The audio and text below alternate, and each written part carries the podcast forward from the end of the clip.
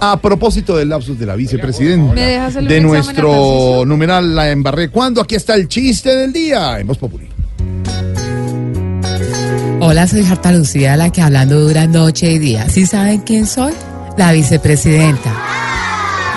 Escuchen una de mis entrevistas para que recuerden que yo no tengo instinto de conservación, sino de conversación. es el tema acá del desarrollo urbano. ¿Cómo lograr realmente, entre otras cosas, que haya una legislación nacional que dé una directriz sobre cómo es Bueno, como ya saben quién soy, quiero contarles que estoy incursionando en una nueva faceta del humor, que es el chiste por equivocación que ya han probado con éxito otros de mis colegas como la ministra de Justicia. Recordemos. estamos el presidente Uribe, el presidente Uribe, el, perdón, el presidente Duque, qué pena. Ahora es mi turno para lanzarme al ruedo con este humor por equivocación y dice, e infinitos quilates desde el gobierno nacional con el liderazgo del presidente Uribe. De presidente Duque, perdón. De presidente Duque, perdón. Si en este momento, no, ¿saben por qué va a decir lo del presidente Uribe? Porque es que estaba pensando en una cosa ahorita.